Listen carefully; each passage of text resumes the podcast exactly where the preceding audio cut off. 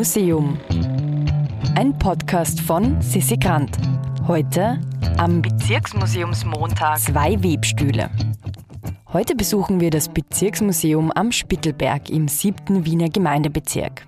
Das Museum ist in einem sehr alten Haus untergebracht, im Ammerlinghaus, und deswegen räumlich etwas beengt. Aber trotzdem stehen dort zwei Webstühle, ein relativ großer und ein etwas kleinerer. Denn die Geschichte der Weberei in Wien ist ganz eng mit der Geschichte des Spittelbergs verbunden. Hört selbst. Ja, also herzlich willkommen im Bezirksmuseum Neubau. Äh, mein Name ist Monika Grußmann und wir stehen gerade vor einem sehr großen Jacquard-Webstuhl aus dem Jahr 1870. Das war so allermodernste Technik. Man sagt der Vorläufer des Computers, weil das dieses System 0 und 1 aus der Weberei kommt einfach. Ich glaube, er ist 1,50 mal 3 Meter in der Grundfläche und ungefähr 3 Meter hoch. Ungefähr hüfthoch kommen die Bänder raus. Auf der ganzen Länge von 3 Metern sind ja, 25 oder 30 so große Spulen, wo die Bänder rauskommen. Und Jacquard-Webstühle haben äh, Weben senkrecht. Das heißt, die Fäden, die man sonst flachbettmäßig kennt, also jeder hat wahrscheinlich in der Schule Weben gehabt, da sind die Fäden so flach aufgespannt und dann fährt man so hin und her und erzeugt irgendeinen Teppich für die Katze. Die sind hier vertikal. Und damit die immer schön gespannt sind, hängen unten Gewichte dran. Und oben in 2,30 Meter Höhe äh, laufen so Lochkarten eine, eine, im Kreis. Die könnte man mit einem Motor antreiben, den Motor haben wir nicht. Und geben dann im Sinne von 0 und 1, also Loch oder kein Loch, vor, wo diese Fäden runterkommen und dann einen Raum öffnen, dass ein Muster entsteht. Ähm, das steigert die Effizienz, weil man jetzt plötzlich 20 Bandeln gleichzeitig weben kann und nicht ein Bett braucht und ein Band rauskommt.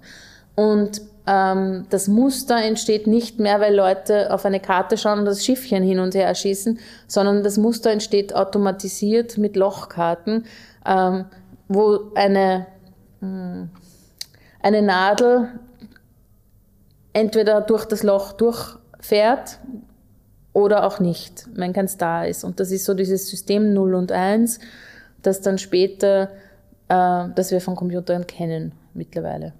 Also man sagt, das war der Vorläufer vom Computer. Und die Weberei hat da viel in der Automatisierung, in der Industrialisierung einfach viel angestoßen. Wir haben furchtbar viele Musterbücher und weil hier war ganz viel Seidenweberei im siebten Bezirk. Wie war das? Ähm, die Seide wurde aus Indien importiert, dann gab es Zulieferprobleme, dann hat die Marie Theresia, glaube ich, beschlossen, sie steigen groß ins Seidenraupenbusiness ein und haben in Wien Maulbeerplantagen gepflanzt und Seidenraupen gezüchtet. Und ähm, die Arbeiterinnen haben gewohnt im Windtal, dort ist überschwemmt worden und dort hat es gestunken und das war so am Fluss und unsicher. Und die Fabriken sind natürlich am Berg oben gestanden, da hier oben im siebten.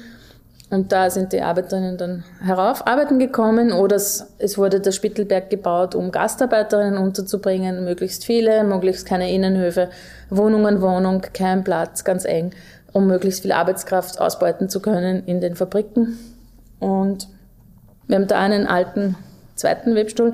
Das ist ein mechanischer Bandwebstuhl, da kommt genau ein Band raus und es sitzt eine Person drauf auf einem Querbrett mit einem Webemuster vor sich auf einem, auf einem Brettel aufgepinnt oder angenagelt. Also wie Orgelpedale werden, werden dann die, äh, die, die Schussfäden, heißt das, glaube ich, hoch und nieder gehoben und dann fährt, muss man das Schiffchen mit der Hand durchschießen und so. Und wenn man sich vorstellt, dass eine Person 14 Stunden am Tag auf diesem Holzbrett gesessen ist und äh, man sieht auch in so einem, dort wo die Füße gestanden sind, auf dem Quer, auf dem Querholm, der, der ist nur mehr halb so hoch, wie er mal war, weil die Füße sich so einge, eingeprägt haben. Also es ist auch keine schöne Vorstellung. Es ist so nicht einmal romantisch irgendwie. Ja, und wie es dann auf der anderen Seite mit dem Seidenraupen-Business weiterging, das müssen wir noch herausfinden. Wer aber mehr über Maria Theresie hören will, dem sei Episode 100 ans Herz gelegt. Kleiner Spoiler, auch hier wird mit romantischen Vorstellungen aufgeräumt. Im Museum ist eine Produktion vom Produktionsbüro Sissi Grant. Musik Petra Schrenzer. Artwork Nuschka Wolf.